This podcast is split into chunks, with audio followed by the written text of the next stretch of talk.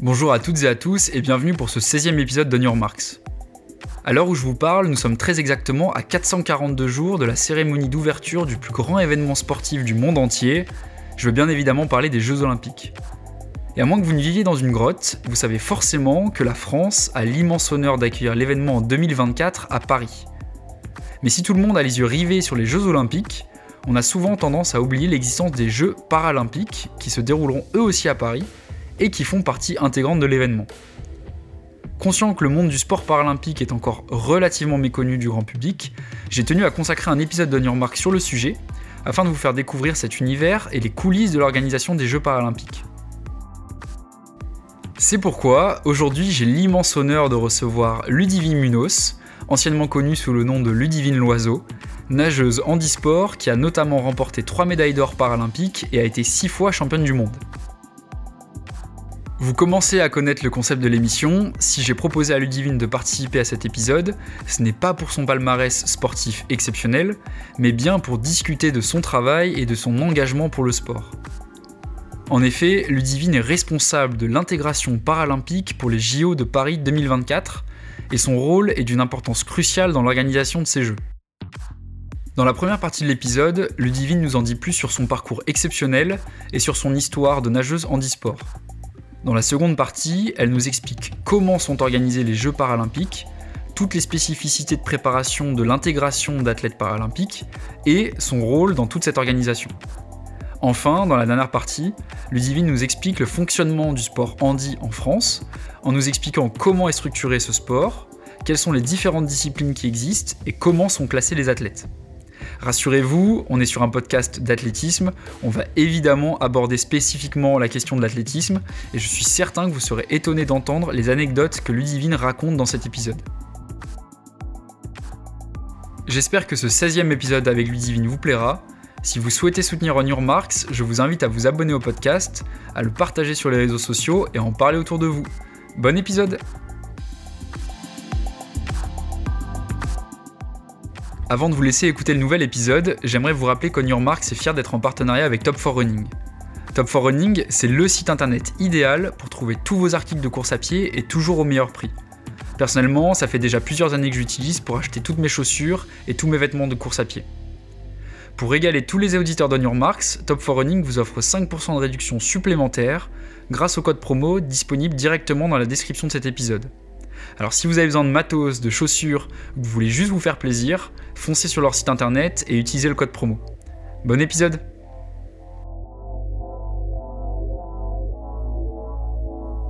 Bonjour Ludivine, c'est un plaisir de te recevoir aujourd'hui pour le nouvel épisode d'On Your Marks. Euh, je te remercie, remercie sincèrement d'avoir euh, accepté mon invitation. Alors Ludivine, tu es une personne qui a une histoire assez incroyable, euh, tant sur le plan personnel que professionnel, et on peut dire que tu es quelqu'un qui a quand même un sacré palmarès. Cependant, On Your Marks étant un podcast consacré plutôt à la course à pied et à l'athlétisme, je vais devoir te demander de prendre quelques minutes pour te présenter et euh, dire aux auditeurs qui nous écoutent et qui ne te connaîtraient pas qui tu es, ce que tu fais dans la vie, et voilà, nous en dire un peu plus sur, sur ton parcours. Bonjour Mathis, ben, c'est un vrai plaisir d'être là. Merci beaucoup d'avoir pensé à ouvrir ce podcast à d'autres sports. Alors, je m'appelle Ludivine Munoz, je suis une paranageuse, c'est-à-dire que j'ai fait de la paranatation, c'est de la natation pour personnes en situation de handicap. J'ai participé à trois Jeux paralympiques, remporté 12 médailles, dont trois médailles d'or, quelques médailles d'argent et de bronze. J'ai également euh, récupéré pendant ma carrière mes 12 ans de haut niveau, six titres de championne du monde et 22 titres de championne d'Europe. D'accord, donc sacré palmarès quand même. On a affaire à, une, à une sacrée championne. Et euh, alors, est-ce que tu pourrais euh, nous dire rapidement euh, pourquoi la natation, à quel âge tu as commencé, voilà, pourquoi, pourquoi ce sport en particulier? Alors ce sport en particulier, déjà j'ai découvert, c'est en CE2, je, CE2 ou CE1, où finalement on va avec l'école apprendre à nager. Et c'est là qu'on s'est un peu collectivement rendu compte avec ma famille que j'étais faite pour l'eau. J'aime beaucoup euh, le milieu aquatique où je avancer, bouger et me mouvoir sans prothèse. Donc j'ai appris à nager en cours particulier et j'ai pu continuer aussi en parallèle bah, à l'école avec les cours de natation. Et puis arrivé en sixième, je faisais tous les sports euh, qu'on peut faire en, classe avec les copains pendant toute ma primaire. Et puis arrivé en sixième, on a décidé collectivement que je ne participais plus aux cours de PS parce que souvent ça commençait par des moments euh, longs euh, d'échauffement via de la course et ces courses étaient moins accessibles donc je, je suis dépourvue de la jambe droite et du bras droit, c'est un handicap de naissance. Et alors mhm. ma première, mon premier réflexe, c'est que finalement c'est pas la course à pied où je suis le plus à l'aise. donc c'est pour ça que j'ai arrêté le sport à l'école. Et puis on s'est dit quel dommage quand même avec toute cette énergie et ce dynamisme de ne pas pratiquer. Et la chance a voulu que Handisport euh, s'ouvre les portes, de cette fédération puisse euh, m'accueillir parce qu'il y avait une journée porte ouverte. Et mon prothésiste m'a dit pourquoi ne pas envoyer Ludivine rencontrer Handisport euh, à Lyon. Je suis allée là-bas, cette fameuse journée euh, porte ouverte où on m'a demandé de ramasser des cerceaux et des plots au fond de l'eau. Ils ont tout de suite vu en moi des qualités de, nageuse ou peut-être peut-être pas déjà de grande nageuse, mais en tout cas j'étais pas sortie de la piscine que l'entraîneur venait à la rencontre de mes parents. Et c'est comme ça que j'ai vraiment appris à m'entraîner appris à débuter euh, la compétition. Et puis je suis rapidement euh, tombée folle amoureuse de la compétition en, découvrant les athlètes qui rentraient des Jeux paralympiques de Barcelone avec des médailles, des souvenirs, euh, des histoires incroyables que j'ai pu croiser au bord du bassin lors des championnats départementaux. Et c'est assez rapidement venu dans mon esprit comme étant ma volonté de faire de la compétition de haut niveau. D'accord, ah, c'est super intéressant. Et donc pour, pour bien comprendre, toi, le, sport, c'est quelque chose qui t'a toujours attiré en fait. C'est pas quelque chose qui, c'était une évidence ou c'est quelque chose que tu as découvert euh, très tard? En fait, c'était évident euh, que qu'en sixième qu'il fallait que je fasse du sport, ça c'est mhm. une certitude. Alors que pourtant, je suis pas issue euh, du tout d'une famille sportive. Je suis plutôt issue d'une famille euh, de cuisiniers qui passent plus de temps et des heures à confectionner des plats magnifiques plutôt que d'aller traîner au bord des stades. Mais finalement, j'avais de l'énergie. J'avais de l'énergie. J'étais pas faite. vous savez, quand on a un bras, finalement, c'est pas forcément la cuisine qui est, pareil, la chose la plus évidente. Bah, le sport non plus, hein. Et on a la chance d'avoir découvert un e-sport. Il fallait que je bouge. Il fallait que je mette cette énergie. Et puis, j'avais très petite la volonté de tester beaucoup de choses. Euh, si on devait raconter mon parcours de primaire, on parlerait de patin roulette, on parlerait du vélo de mon frère parce qu'il voulait pas que je fasse du vélo. Tout le monde avait peur que j'ai développé une trop grosse masse musculaire au niveau de ma cuisse. Donc je confirme que j'ai une cuisse imposante, mais je fais plein de trucs avec. Donc forcément, euh, le vélo de mon frère, le patin à roulette, le patin euh, à glace. Je suis allée rapidement euh, me tester dans une patinoire. Je fais du ski depuis j'ai six ans. Donc il n'était pas question finalement qu'on m'écarte du milieu sportif. Et après, le haut niveau lui est plutôt venu par par volonté de m'échapper de cette condition un peu différente de mes copines de classe, où je pouvais vivre autre chose, et puis le haut niveau était une façon assez concrète de, de, prendre une revanche sur le démarrage de la vie un peu plus différente et compliquée que les autres. J'imagine. Et euh, alors, donc ça, c'était sur le plan euh, personnel, sportif. Sur le plan plutôt professionnel, euh, quel type de parcours tu as, Ludivine? Alors j'ai un parcours jusqu'au bac scientifique tout à fait normal. Alors ça y est, je me sens super vieille Matisse. je vais utiliser un, jargon. Donc j'ai fait un bac option physique-chimie avec une, globalité compliquée, c'est-à-dire que je suis pas une, très grande scolaire, mais j'ai toujours suivi le niveau euh, sans, avec beaucoup d'énergie, beaucoup beaucoup de travail. Et très très vite, mon entourage par contre familial avait été clair, euh, vu qu'il n'était pas envisageable en 96 de vivre de son sport de haut niveau en e-sport euh, avec ma fédération. On s'est dit que finalement il fallait que je fasse des études. Mmh. donc c'est comme ça que c'est parti assez vite comme étant une obligation. C'est-à-dire, ok, tu peux nager, tu peux faire ton haut niveau, mais par contre tu ramènes des notes correctes à l'école et tu fais des études supérieures. Et c'est comme ça que je me suis lancée. Euh, j'ai toujours eu une capacité à exprimer et argumenter assez sympa. Donc, je suis partie sur des études de droit. J'ai un master de droit. Ensuite, j'ai un master euh, MBA euh, management d'entreprise. Et donc, c'est comme ça que je suis rentrée à EDF après mon parcours sportif en tant que juriste d'entreprise dans un premier temps. D'accord.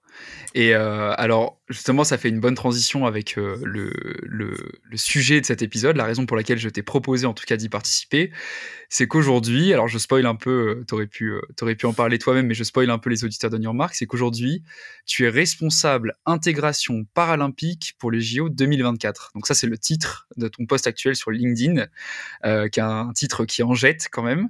Est-ce que tu pourrais nous expliquer en quoi ça consiste exactement ton poste de responsable intégration euh, paralympique pour les JO 2024. Et notamment, moi, c'est quelque chose que c'est une question que je me suis posée quand je suis allé euh, faire mes recherches sur LinkedIn. qu'est-ce que signifie l'aspect intégration? Alors, effectivement, j'ai fait un gros virage dans ma carrière professionnelle. C'est qu'au bout de 15 ans chez EDF, euh, j'ai vraiment eu la chance d'avoir pas mal de postes. J'ai terminé, je suis restée un an en tant que DRH dans une filiale de panneaux solaires. Je me suis dit, c'est quand même super dommage de rater les Jeux de Paris 2024. C'est la première fois qu'on accueille les Jeux paralympiques d'été en France. Et donc, c'est comme ça que je me suis fait connaître un peu tranquillement au comité d'organisation en disant bah, finalement je pourrais peut-être vous apporter la connaissance que j'ai sur les sports paralympiques. Et de fil en aiguille, euh, au départ, je les ai un peu conseillés sur euh, l'embauche, par exemple, de personnes en situation de handicap. Et assez rapidement, ils sont venus vers moi pour me proposer un poste qui est quand même assez clé et magique. Euh, je suis leur Madame paralympique de Paris 2024. C'est-à-dire que on a une organisation qui est totalement doublonnée. C'est-à-dire qu'on considère un seul événement avec deux compétitions comme un peu un match de foot avec demi-temps, où finalement on s'occupe à la fois de la partie olympique et paralympique. Donc chaque personne chez nous qui fait quelque chose s'occupe de la dimension olympique et de la dimension paralympique. Donc le manager de natation, il fait manager natation et paranatation. Euh, la personne qui design la médaille va s'occuper de la médaille olympique et paralympique. Sauf qu'il y a quand même peu de monde, et moi je suis arrivée il y a trois ans maintenant, peu de monde euh, qui connaissent vraiment ce que veut dire euh, le mot paralympique avec ses spécificités. Et donc, c'est mon métier. J'accompagne toutes les équipes sur tous les projets pour bien prendre en considération les particularités liées à la dimension paralympique. Et ça inclut du coup aussi, j'ai une équipe, hein, je ne suis pas toute seule. Mhm. Maintenant, on travaille aussi sur toute l'accessibilité des jeux. Donc, accessibilité aux personnes en situation de handicap, que ce soit spectateurs olympiques, spectateurs paralympiques et surtout athlètes paralympiques. Oui, justement, c'est aussi la question que je me suis posée en préparant l'épisode, c'est que évidemment, je, me doutais que le mot intégration signifiait euh, l'intégration des, athlètes, du staff, mais euh, je ne savais pas du tout que le mot intégration signifiait aussi l'accessibilité aux, aux, JO paralympiques, parce qu'en effet, il n'y a pas que des spectateurs euh, valides, il y a aussi des spectateurs para qui vont vouloir assister à, à ces JO, donc ça, c'est aussi dans ton spectre d'activité. Oui, tout à fait, et vraiment, on a une petite équipe pour faire tout ça. D'accord. Et euh, alors donc là, tu as déjà un peu répondu à la question. C'est toi qui es venu euh, voir le comité d'organisation des JO il y a quelques années en leur proposant, en tout cas leur euh, apportant quelques conseils. Et aujourd'hui, tu as un poste clé, un poste très important. Moi, au début, quand j'ai commencé à, à, découvrir ton profil, je pensais que tu étais la, la responsable des JO paralympiques la, chef euh, suprême. c'est pas le cas. Non, alors non, c'est pas le cas. Déjà, le chef suprême, c'est Tony Estanguet. Et euh, dans le dossier de candidature, il y a vraiment dès le départ une volonté que qu'on intègre cette dimension paralympique. Et puis c'est impossible de dire tu as un responsable des Jeux olympiques, un responsable des Jeux paralympiques. Déjà pour la simple et bonne raison, c'est si tu fonctionnes comme ça, tu découpes le budget en deux. Et du coup, t'es pas sûr de garantir la même qualité de traitement. Et c'était pas du tout notre esprit. C'est pour cette raison qu'on a vraiment pris les deux sujets en même temps pour être sûr que la, le service, euh, qu'il soit le service spectateur, le service athlète, enfin que tout ce qu'on fait, ce soit euh, aussi bien considéré pour la phase olympique, qui pour le coup ramène beaucoup plus euh, de spectateurs, puisqu'il y a plus de 13 millions de billets sur la dimension olympique, et on est à plus de 3 millions de billets sur la partie paralympique. Mmh Donc le ratio, pour éviter qu'il soit le même euh, sur tous les sujets, que ce soit le service, la qualité ou même les lieux euh, de compétition, eh ben, on n'a pas séparé le projet en deux. Voilà. Par contre, toute question paralympique, je confirme que, euh, alors j'arrive plus à tout valider, hein, mais par contre avec mon équipe, on essaye euh, au moins de, de, de, relire, de donner notre avis et en tout cas de, de, garantir que toute cette partie est bien prise en compte. Et ça va passer typiquement par euh, le look de la mascotte. Est-ce que la mascotte doit être la même? Est-ce qu'on lui donne un handicap visible? C'est ce qu'on a fait. Sur handicap physique visible, qu'est-ce qu'on fait? Est-ce que finalement on traite vraiment qu'une prothèse, mais voilà, on traite pas tous les sujets? Est-ce que c'est la même couleur de la mascotte? Et puis ça passe aussi euh, typiquement à bah, notre stratégie de billetterie euh, paralympique va être ouverte à l'automne 2023. Et ben comment on accompagne ce lancement? D'accord, oui, parce que euh, j'imagine que ça doit être très compliqué. Alors moi, je, pensais au tout début qu'il y avait en effet deux équipes, deux comités un peu distincts. Alors évidemment, qui se parlaient pour pas faire n'importe quoi, mais je pensais qu'il y avait quand même deux organismes assez distincts, donc c'est pas le cas.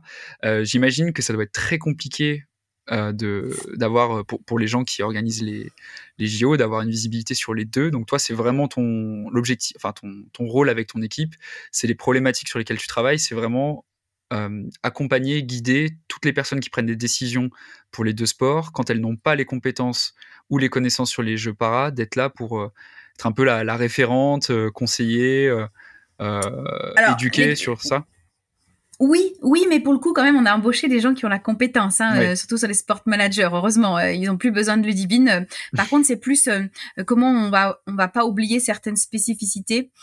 typiquement, si on reprenait l'histoire, moi, l'autre jour, on parlait de la médaille et je disais finalement, on a comme seul critère obligatoire sur la partie paralympique, c'est garantir que la médaille est accessible aux personnes qui ont un handicap visuel.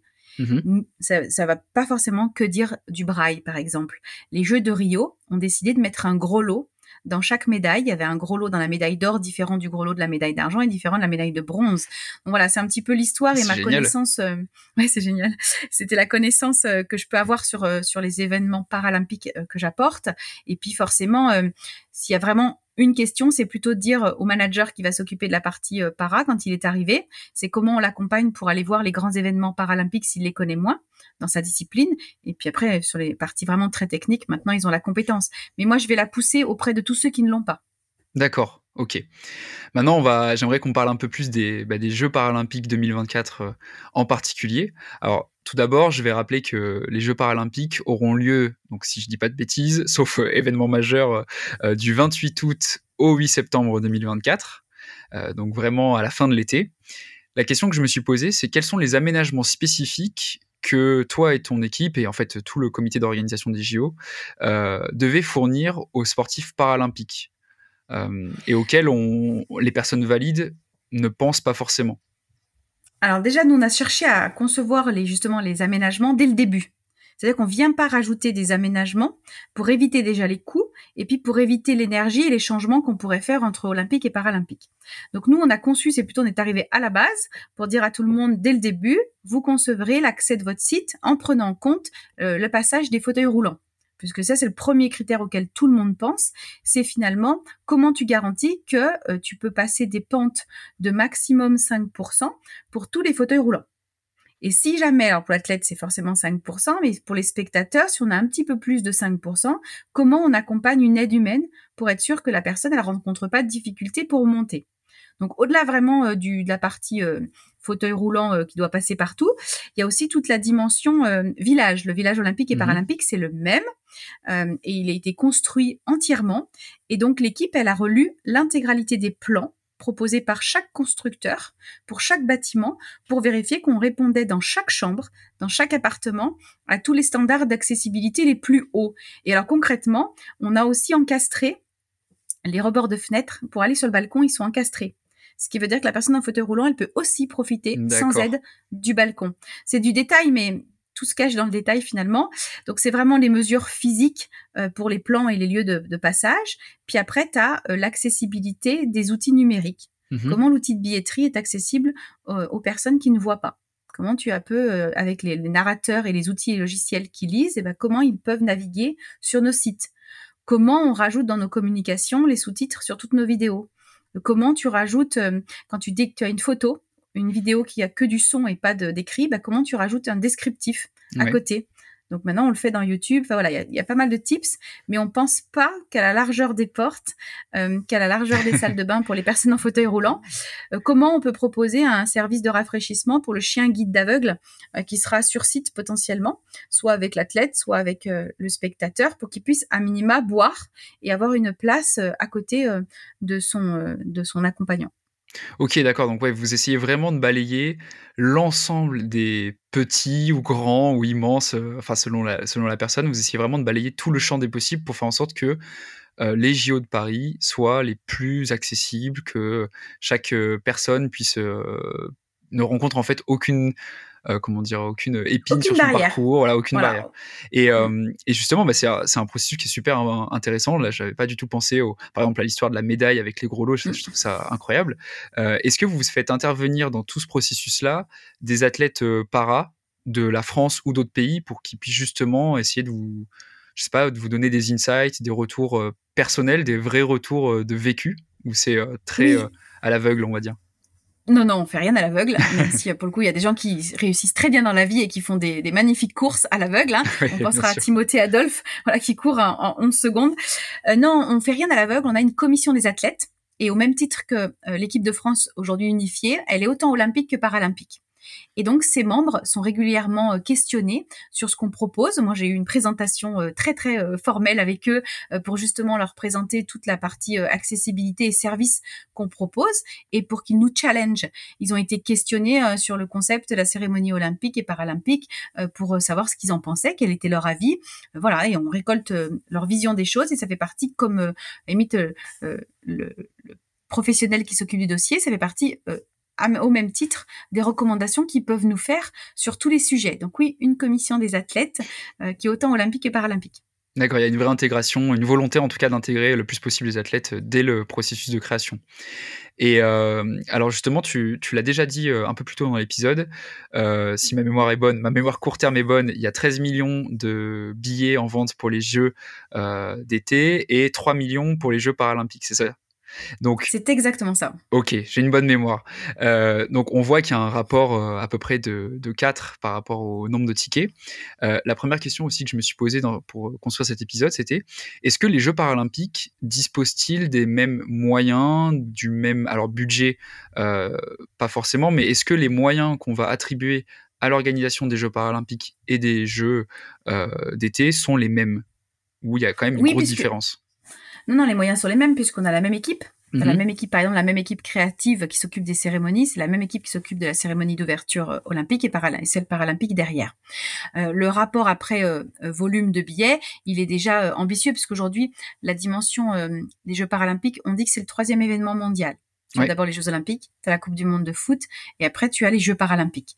Donc il est hors des questions qu'un pays, d'abord, il n'aurait pas été retenu euh, s'il ne traitait pas au même niveau euh, la partie olympique et la partie paralympique. En plus, aujourd'hui, tous les partenaires euh, qui sont partenaires qu'on appelle grands partenaires olympiques qui sont là comme Coca-Cola qui est là depuis des années, et eh ben ce sont tous des partenaires du CIO et après il y a un accord entre le CIO et le Comité international paralympique qu'on nomme l'IPC pour que justement c'est eux qui s'organisent pour que il y ait une forme de, de, de mixité de l'ensemble des moyens. Euh, là, finalement, les Jeux paralympiques qui sont euh, plus petits vont bénéficier déjà des installations prêtes pour eux bénéficier du même staff, bénéficier par exemple euh, du même diffuseur de télévision. On a un contrat, euh, le diffuseur officiel des Jeux, c'est France Télévisions qui s'occupe de la partie olympique et paralympique. Donc tous ces moyens, ils sont mutualisés et comme ça, ça permet du coup à la deuxième partie de la pièce, eh ben d'avoir des coûts d'infrastructure de départ qui sont moins élevés et ça permet du coup de livrer le même service. Oui, bien sûr, il y, a donc des synergies. Et euh, là, tu, l'as très bien dit, donc le, les Jeux paralympiques, c'est le troisième événement le plus visionné au monde. justement, moi, c'est euh, j'ai trouvé qu'il y avait de plus en plus de visibilité de l'handisport, enfin du parasport, que cette visibilité, elle progressait d'année en année. Je me rappelle très bien que les derniers JO, ce sont euh, euh, ceux où j'ai pour la première fois regardé les épreuves de, de, sport paralympique, alors qu'avant, c'était quelque chose que je connaissais moins. En tout cas, j'étais moins sensibilisé sur le sujet. Et ça me, je sais pas, ça, ça avait moins suscité mon intérêt, on va dire. Et donc là, on voit que la visibilité, elle augmente d'année en année. Et moi, je me demandais, qu'est-ce que vous mettez en œuvre euh, pour que CJO donne encore plus de lumière au parasport alors, c'est vrai, euh, la visibilité, elle augmente d'édition en édition. Moi, 96, les gens me demandaient ce que j'avais fait de l'été, ils m'avaient pas trouvé au lac, ils comprenaient pas. Euh, donc, personne n'imaginait qu'il existait des compétitions pour personnes en situation de handicap. Et aujourd'hui, alors, la France diffuse euh, les Jeux paralympiques depuis Rio 2016. Moi, mhm. j'ai fait partie de la première équipe. Hein, je suis consultante quand France Télévisions a besoin de moi. J'accepte avec eux de commenter la paranatation. Donc, je fais ça depuis 2016. Et c'était la première fois. 2016, ils avaient fait une cinquantaine d'heures et aujourd'hui, on va être à plus de 300 heures pour les Jeux de Paris 2024. Nous, ce qu'on fait aujourd'hui, eh ben, clairement, c'est pousser tous nos contenus auprès des médias. Là, j'étais pas avec pas quelques minutes en échange avec euh, l'équipe, euh, justement pour mettre en valeur, parce qu'on a là, on est au J-500, c'est-à-dire que dans dimanche 16 avril, on sera pile à 500 jours des Jeux paralympiques. Et euh, l'intérêt, c'est justement de faire connaître les athlètes paralympiques, parce que même si les Français trouvent plus facilement des grandes compétitions paralympiques sur leurs écrans. Pour autant, aujourd'hui, les Français ne sont pas capables euh, de citer cinq athlètes qui pourraient potentiellement ramener une médaille d'or aux Jeux de Paris 2024. Donc, on a mmh. vraiment besoin de continuer à pousser les athlètes euh, en termes de visibilité. Et donc, ce qu'on fait auprès des médias, bah, c'est donner du contenu. Voilà tel athlète qui est disponible, voilà tel autre athlète.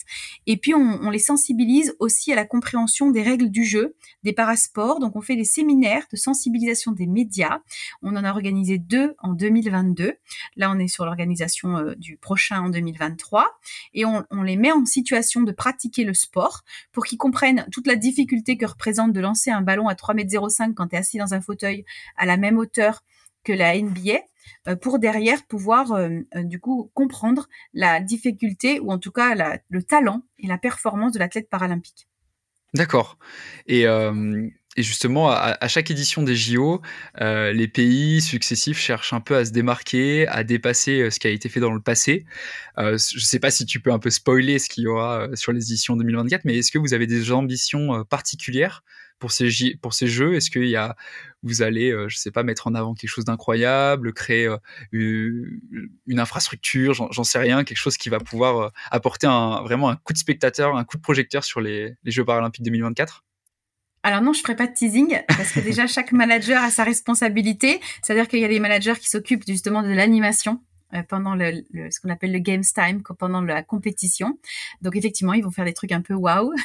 Euh, pareil, je n'irai pas dévoiler des, des démarches artistiques euh, pendant les cérémonies. Non, ce qu'il y a de sûr, c'est qu'on a déjà voulu mettre un peu la barre haute puisque c'est les premières cérémonies qui ont lieu en ville c'est la première fois que les jeux sortent dans la rue au contact du public avec une partie vraiment assise en billetterie et puis une partie euh, donc pour les Jeux olympiques c'est les bords de scène pour les Jeux paralympiques euh, c'est les bas des Champs-Élysées c'est assez grandiose. Il n'y a pas qu'Mbappé qui va défiler au pied des Champs-Élysées il y a aussi euh, les Français en queue de défilé de parade puisqu'on est les pays organisateurs on sera les derniers sur le défilé et du coup on sera les derniers à rentrer sur la place de la Concorde être assez grandiose. Bon pour le coup j'aurais bien aimé être avec eux défiler sur les bas des Donc voilà, on a quand même quelques déjà beaux éléments qui sont mis en lumière. On a une très belle réussite de notre mascotte. C'est assez rare d'avoir autant vendu de mascottes paralympiques. Elles mhm. sont presque au même volume de vente, ce qui est assez exceptionnel. C'était pas le cas sur les autres éditions des Jeux paralympiques. Voilà, on essaye un peu de plutôt d'éclairer, euh, de faire. Il n'y en a pas dans notre tête l'idée de se dire waouh, on va faire bien mieux que les autres. Non, on va faire ce qui est attendu euh, pour ces athlètes de qualité, ce qu'ils ont toujours rêvé d'avoir dans leur pays. Donc on est là pour ça. Et puis les sites iconiques. On sort un peu quand même du stade où tu vois les images euh, de l'escrime fauteuil dans un stade Là, clairement, tu vas lever la tête et tu auras la coupole du Grand Palais. C'est assez magique. Voilà, il y aura quand même quelques éléments aussi structurels euh, du patrimoine français qui seront mis en valeur. Un, cheval qui fait du paradressage au château de Versailles, franchement, j'ai hâte d'y être. Donc voilà, un peu de aussi le, site qui va éclairer euh, la dimension vraiment euh, magnifique de l'athlète. Oui, ça va être absolument génial. Moi, j'ai aussi euh, vraiment hâte d'y être. Hein. J'ai déjà acheté mes places. Enfin, j'ai déjà acheté mes places pour les, pour les Jeux et j'espère avoir euh, l'occasion d'être tiré au sort pour les, les Jeux paralympiques. Euh, je me demandais également, alors, on sait que ces événements, il y, a une énorme médiatisation, il y a, une bataille des sponsors pour, enfin des, sponsors, des annonceurs pour obtenir de la visibilité via ces événements. Est-ce que euh, aujourd'hui vous avez du mal à trouver des partenaires euh, médiatiques pour les Jeux paralympiques ou est-ce que ça se fait euh, ultra facilement et vous arrivez à trouver des gros sponsors qui peuvent vous accompagner financièrement et qui souhaitent voilà, être publicitaires sur ces Jeux ou ça reste compliqué? Il n'y a pas de sujet sur la partie olympique ou paralympique, sur la mmh partie partenariat, parce que tous nos partenaires sont autant olympiques que paralympiques. D'accord. Donc là, voilà, il y a pas de, on, ne peut pas se dire, bah tiens, euh, ce partenaire-là, au contraire, il a voulu être que olympique. Au contraire, dans nos activations, c'est-à-dire quand on met euh, les partenaires avec nous autour euh, de la table pour travailler les sujets, beaucoup se positionnent bien plus sur la volonté d'accompagner les Jeux paralympiques. Que mais les Jeux olympiques aussi, mais en plus ils expriment, nous en plus on veut pouvoir accompagner encore plus les Jeux paralympiques. Et on l'a vu à la journée paralympique qu'on a organisée le 8 octobre 2022, on a eu 19 partenaires qui ont voulu absolument un stand euh, pour montrer ce qu'ils sont eux aussi capables de faire sur le domaine du parasport. Donc au contraire, c'est un vrai engouement euh, côté euh, partenariat pour justement donner de la visibilité à ce qui est encore peu moins, moins connu et ce qui a besoin d'être accompagné jusque-là. D'accord, bon bah alors c'est plutôt encourageant ça, c'est rassurant, c'est que moi je me, je me disais au début bah les partenaires peuvent être très bien dissociés. Il y en a qui veulent peut-être euh, concentrer leur budget uniquement sur les Jeux euh, et d'autres euh, uniquement sur les Jeux paralympiques. Donc c'est rassurant. Enfin, c'est plutôt une bonne nouvelle de voir que les deux font, enfin que les sponsors travaillent sur les deux aspects en même temps. maintenant, j'aimerais qu'on fasse une transition, en tout cas qu'on recentre un peu l'épisode sur le sujet de ce podcast qui est l'athlétisme.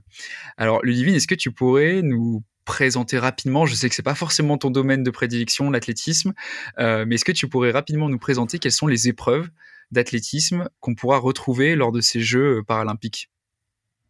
Alors oui, le paraathlétisme, euh, n'ayant jamais concouru en paraathlétisme, mais pour le coup, en ayant eu la chance déjà d'aller voir des championnats du monde, et puis mmh en, forcément en traînant mes pieds, c'était moi j'étais à, à Pékin au jeu de 2008 en tant que touriste et j'avoue que j'ai vraiment passé de très bonnes soirées euh, au stade. Donc paraathlétisme, c'est toutes les mêmes épreuves que les épreuves olympiques avec quelques exceptions.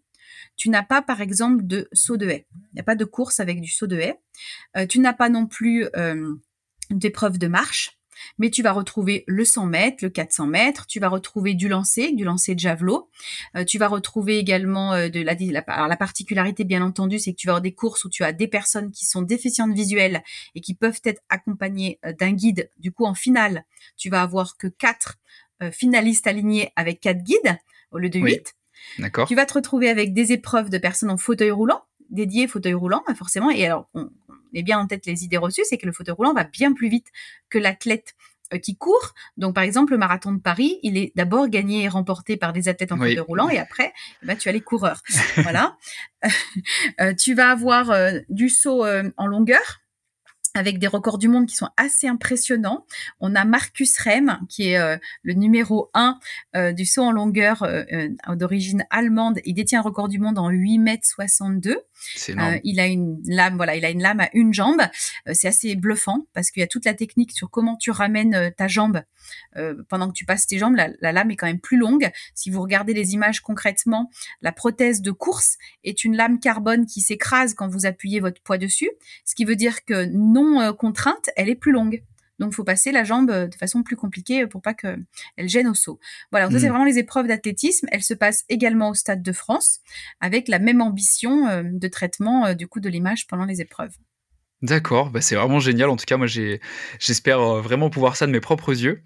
Euh, alors, Ludivine, si j'ai tenu à t'inviter à participer à cet épisode de Your Mark, c'est surtout pour faire découvrir le sport handi, le parasport euh, aux, aux, auditeurs, parce que c'est, je suis bien conscient que c'est un, c'est tout un volet du sport qui est relativement mal connu. En tout cas, euh, qui qui mérite d'être euh, d'être plus mis en avant. Toi, tu as été championne euh, handisport pendant de nombreuses années et tu connais très bien ce milieu. Est-ce que tu pourrais nous expliquer comment ça fonctionne, comment c'est structuré aujourd'hui en France le sport para? Le sport paralympique, il est né historiquement par deux fédérations qui du coup se sont euh, saisie du sujet. Euh, tu as la Fédération française de sport adapté qui va s'occuper des personnes qui ont un handicap psychique et mental. Et tu as la Fédération française handisport qui, à l'origine, euh, a la compétence exclusive du sport pour personnes en situation de handicap. Mhm. Elle n'a jamais couvert tous les sports. C'était impossible pour une fédération qui aujourd'hui représente une cinquantaine de salariés et eh ben de pouvoir traiter toutes les disciplines, sachant qu'elle est autant compétitrice que discipline loisir. Donc au fil des années, plus la pratique parasportive s'est développée, plus chaque fédération qui porte, et je vais prendre l'exemple de la fédération de triathlon, s'est mise aussi à développer la partie euh, parasport, ce qui veut dire que le triathlon est porté aujourd'hui par la fédération de triathlon au même titre que le paratriathlon. Donc maintenant, tu as un modèle hybride où certaines disciplines sont attachées à leur propre fédération. Le volet s'occupe du volet assis, euh, le canoë s'occupe du paracanoë. Et puis, tu as toujours ces deux fédérations historiques qui ont gardé certaines des disciplines. Handisport a gardé la natation, paranatation, paraathlétisme, paracyclisme. Euh, on a escrime fauteuil. Enfin voilà, il y a eu 13 disciplines. Donc quand on fait le bilan, les Français ont ramené 55 médailles des Jeux paralympiques de Tokyo. Sur ces 55 médailles, 45 euh, sont à l'origine de la Fédération française handisport. Voilà, c'est encore elle qui a finalement le plus euh, de, pourvoyeurs de médailles euh, dans les disciplines, mais elle s'occupe aussi des sports qui ne sont pas euh, compétitifs, comme exactement, on appelle de Joëlette, qui est une épreuve plutôt d'accompagnement de la découverte mmh de la nature et de la course pour des personnes en fauteuil. tu n'as pas tu as des sports qui sont le torball, qui n'existe pas au niveau paralympique. Et à contrario, tu as trois sports enfin surtout deux, parce que le rugby fauteuil, il peut y avoir un grand débat, savoir si c'est l'équivalent du rugby. Mais en tout cas, et, la Fédération française handisport s'occupe du rugby fauteuil, mais en tout cas, la boccia et le goalball sont deux disciplines paralympiques qui n'ont pas d'équivalent olympique et qui du coup n'auraient pas légitimité à aller dans une autre fédération. D'accord, c'est vrai que c'était une question aussi que je me suis demandé, que je me suis posée, à savoir si jamais, euh, moi j'avais plutôt en vision que les sports euh, paralympiques étaient en général dérivés ou les mêmes que les sports valides, mais en fait non, il y a bien des sports paralympiques qui sont qui sont endogènes, qui sont vraiment propres à à, à leur fédération en fait. C'est ça, il y a des sports qu'on ne retrouve que dans les JO paralympiques. Oui, tu en as deux, tu as boccia et goalball, et puis tu as plein de disciplines euh, qui existent aussi euh, au sein de la Fédération française handisport et qui n'ont pas euh, d'homologue côté personne en situation qui n'a pas de handicap, personne valide. D'accord. Et je me demandais aussi quand un, quand un jeune une jeune fille, un jeune garçon avec un handicap souhaite se lancer dans le sport, comment est-ce qu'il est accompagné euh, en France? Est-ce que euh, tout de suite les fédérations vont pouvoir le contacter, le mettre en relation avec des gens? Parce que j'imagine que commencer un sport quand on a un handicap euh, physique, moteur, psychologique, ça doit être il faut se former, il faut, il faut être guidé, je me doute. donc comment est-ce que ça s'est pris en charge aujourd'hui en France? Alors finalement, tout dépend de, déjà ton intégration euh, au mmh niveau sportif dans le quotidien et tout dépend de la discipline que tu as envie de pratiquer et tout dépend aussi de ton niveau d'autonomie. Donc concrètement, euh, il existe un site internet qui s'appelle HandiGuide. Il existe également plein de données sur le site internet de la Fédération française handisport qui promeut ces clubs. Donc tu te dis, je suis un enfant ou j'ai un enfant en situation de handicap ou je suis un jeune qui a un accident et je suis en pleine reconstruction. On fait beaucoup de sport quand on est dans un centre de rééducation. Il est super important de poursuivre la pratique sportive quand tu sors. Il y a une étude euh, qui dit clairement que quand on a fait du sport, de haut niveau ou pas, on a une mobilité qui est maintenue pendant plus de 10 ans. C'est-à-dire que mon vieillissement voilà, par rapport à quelqu'un qui n'est pas musclé, qui n'a pas fait de sport, ben mon vieillissement va me rendre non autonome, mais dix ans après quelqu'un qui n'aurait pas fait de sport. Donc ça, c'est très important.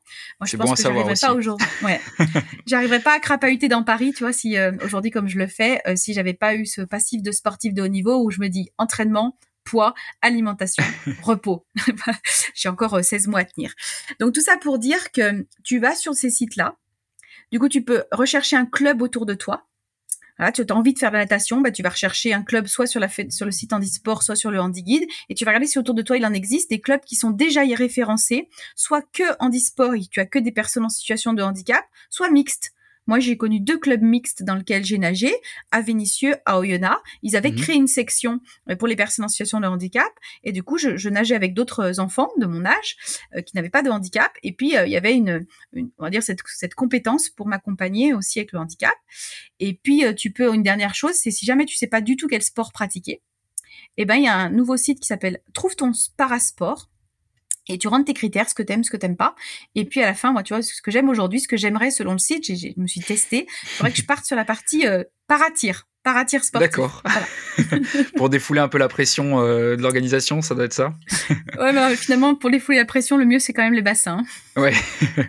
D'accord. Donc il y a plein de choses qui sont faites aujourd'hui en France pour euh, permettre à, à, tous les jeunes qui ont un handicap de se lancer dans une pratique sportive. C'est plutôt bien fait en tout cas plein de choses, c'est peut-être un peu fort. Aujourd'hui, mhm. on s'avère qu'il y a que 1,4% des clubs hein, qui sont ouverts à la pratique euh, en personnes en situation de handicap. Donc, il n'y a pas assez de clubs. Par contre, il y a déjà quelques outils pour essayer de les trouver.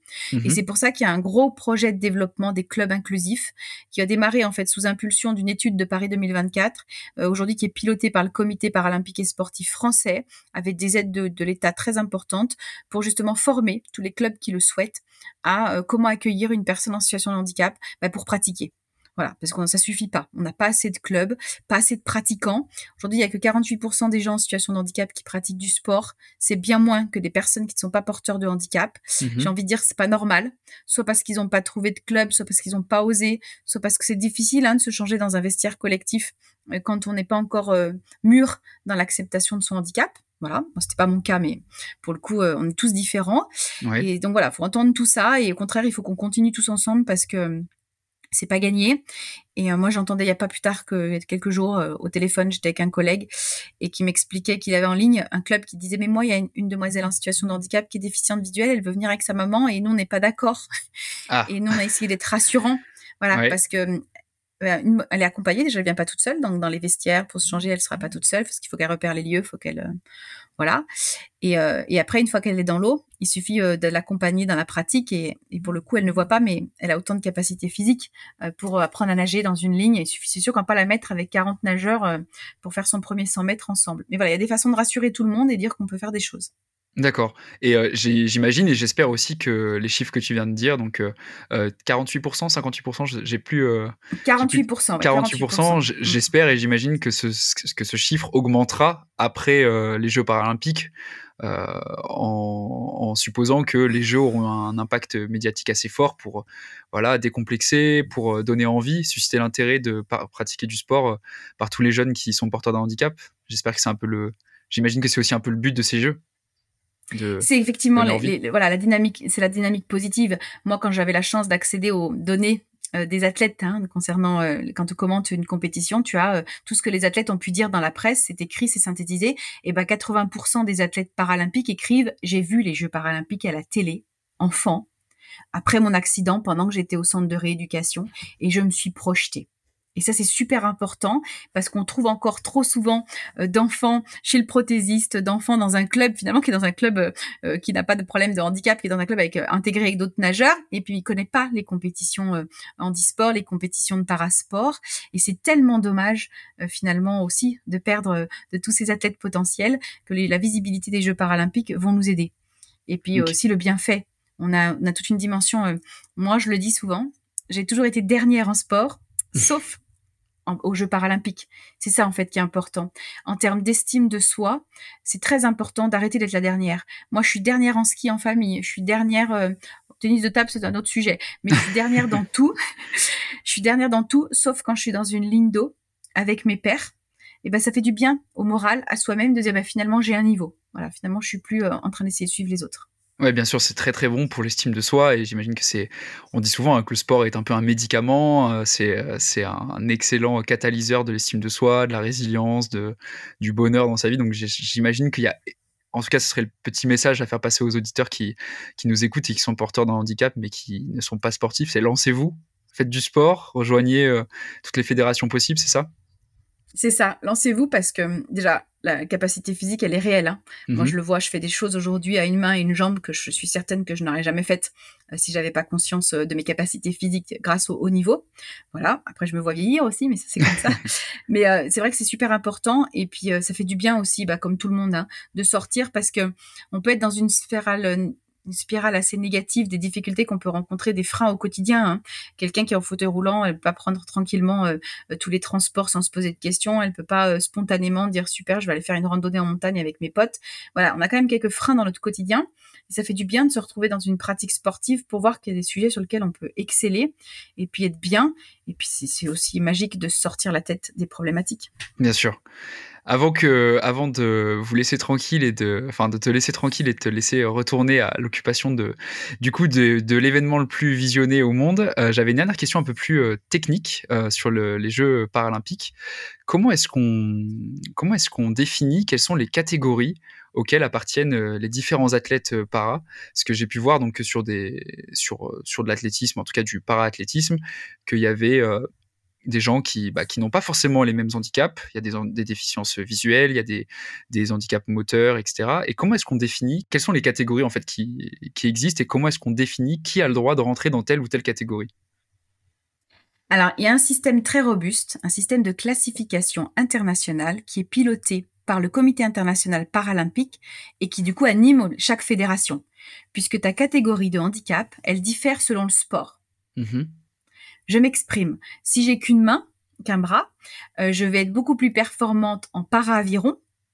Par contre, qu'en course à pied. Vous voyez un peu la logique? Donc finalement, la classification dépend du sport que je fais. Il y a un système de classification qui est en place, c'est-à-dire qu'il y a des testeurs je rencontre un, jury euh, qui est composé d'une personne technique de la discipline, d'une personne du corps médical, qui va évaluer pas mes capacités physiques actuelles, qui va évaluer les capacités physiques de mon corps en lien avec ma pathologie. D'accord. Et comme ça, je vais me retrouver dans une catégorie où finalement on mesure ma capacité physique. Donc effectivement, les, le plus difficile à comprendre, c'est paranatation et paraathlétisme. On compte le nombre de muscles fonctionnels Et on met ensemble les gens qui sont regroupés dans le même nombre de points. Un peu comme une catégorie de poids.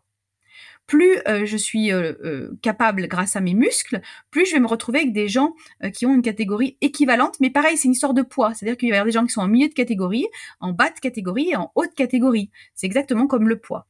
Par exemple, moi je suis S6 S comme swimming, donc c'est le nom de la lettre, la première lettre du sport en anglais, et le numéro va de 0 à 11, et il dépend de mon degré de handicap. Plus mon handicap est important, plus le numéro est faible. Moi, je suis un petit peu milieu haut. Voilà. Et je représente deux des personnes qui ont deux membres fonctionnels avec les abdominaux. Ok. Et, euh, et, alors, cette, cette, explication, moi, elle me, elle me, elle m'ouvre une question euh, qui est, que je me suis longtemps posé, c'est par exemple, donc il y a un peu une classification en fonction du degré d'handicap qui permet de dire, donc comme tu l'as dit, quelqu'un qui va avoir un, S1 par exemple, euh, tu, on, va, on va pouvoir supposer que tu vas prendre l'ascendant sur quelqu'un qui a un S1 si on met dans un bassin avec, euh, avec cette personne. Est-ce que si jamais cette personne euh, décide de concourir avec toi, elle pourrait le faire, elle aurait le droit, par exemple, de dire bon, mais moi j'ai envie de, je suis S1, mais j'ai envie de, de, nager avec les S6. Est-ce que c'est autorisé ou est-ce que c'est euh, très fermé sur cette question-là? Alors déjà, donc effectivement, dans les programmes des compétitions paralympiques, c'est pas prévu qu'on mélange les catégories. Donc chaque mhm. catégorie court ensemble. C'est pas court le S1 court avec le S1 et ainsi de suite. Ça, on est bien d'accord. Après, t'as pas d'empêchement euh, d'aller sur des épreuves euh, open, c'est-à-dire que tu sais que pour telle épreuve, même si je l'ai encore jamais vu, parce qu'à chaque fois que tu as une compétition internationale, tu as toutes les catégories représentées. Mhm. Mais pour le coup, si je m'inscris en, en S10 alors que je suis S8, je n'ai pas regardé si c'était possible ou pas. Finalement, par contre, il y a une certitude, c'est que la personne ne va pas euh, euh, pouvoir, parce qu'il n'y a pas de problématique de règle du jeu, mais tu vas pas pouvoir gagner puisque ton handicap est plus important. Par contre, nous, rien ne nous a interdit euh, quand on n'utilise pas des prothèses. Typiquement en natation, moi j'ai toujours fait des compétitions interclubs départementales avec des gens qui n'ont pas de handicap. Ça me permettait de me tester, de vérifier mes temps et de voir où j'en étais dans ma préparation, parce que je respectais la règle de l'épreuve. Je plonge, je touche, donc, j'avais pas de problématique de règles. Je n'aurais effectivement pas pu faire de la brasse, puisque la brasse, tu dois toucher à l'arrivée à deux mains. Et moi, j'ai qu'une main. Donc, c'est pour ça qu'on a créé euh, les parasports. Donc, moi, je vais pas chercher à aller m'identifier ou en tout cas pousser le sujet comme avait fait Pistorius à Londres en 2012 pour dire, moi, j'ai besoin d'être visible ou d'aller chercher un endroit où je suis pas attendue parce que je respecte pas la règle du sport, puisqu'on a créé les Jeux paralympiques. Voilà. Ok. Bah, c'est quand même des sujets, que le sujet qui est de la prothèse et de la lame, où on pourra faire tous les débats scientifiques qu'on veut. Tout dépend finalement de la prothèse et il va être très difficile de dire si sur un 100 mètres, une prothèse c'est plus avantageux qu'une personne qui n'en a pas. Alors moi je te dirais sur le départ non. Par contre sur un 500 mètres, comme je suis lancée avec mes lames, eh ben, si j'en ai deux, je suis encore plus avantagée. Du coup voilà, il peut y avoir des débats euh, scientifiques importants. C'est pas le but. Justement, on a créé les Jeux paralympiques pour permettre en toute équité de se regrouper par catégorie de handicap et concourir les uns contre les autres. D'accord, c'est très clair et c'est très intéressant. Euh, l'épisode touche maintenant à sa fin. Merci beaucoup, Ludivine, d'avoir pris euh, euh, de ton précieux temps pour répondre à toutes mes questions et faire découvrir les, un peu mieux les Jeux paralympiques aux auditeurs de New Marks. Donc, comme le veut la tradition de chaque épisode, est-ce que tu pourrais conclure l'épisode en adressant un dernier message à tous ceux et toutes celles qui nous écoutent? Alors, merci déjà de l'écoute et c'est super.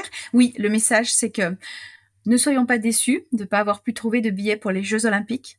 Les Jeux paralympiques, c'est exactement la même ambiance, la même performance, la même envie de gagner, le même événement magique et grandiose et festif. Alors venez aux Jeux paralympiques, euh, il y aura de la place et vous pourrez vivre cet événement olympique et paralympique en plein délire.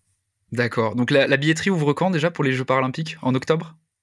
Automne, voilà, c'est ça, automne 2023. Ok, bon bah alors à tous les auditeurs d'Onion Marks, rendez-vous en automne 2023 pour acheter vos billets pour les Jeux paralympiques. Bon bah merci beaucoup Ludivine et puis bah bon retour à l'organisation de ces Jeux qui s'annoncent grandioses et bonne continuation. Merci, au revoir. Au revoir Ludivine.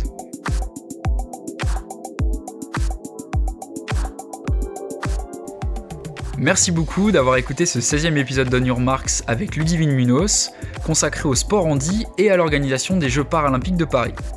On espère tous les deux que cet épisode vous aura donné envie d'en savoir plus sur cette facette du sport, et surtout que ça vous aura donné envie d'assister aux Jeux paralympiques de Paris. Comme d'habitude, abonnez-vous et suivez le podcast sur les réseaux pour ne pas louper le prochain épisode. Je vous rappelle également que le podcast possède un site internet sur lequel vous pouvez retrouver tous les épisodes, mais aussi des articles inédits, et vous pouvez aussi nous soumettre des idées pour les invités des futurs épisodes. Alors n'hésitez pas à vous rendre sur www.onyourmarks.fr. N'oubliez pas d'aller courir, de faire du sport, et à très vite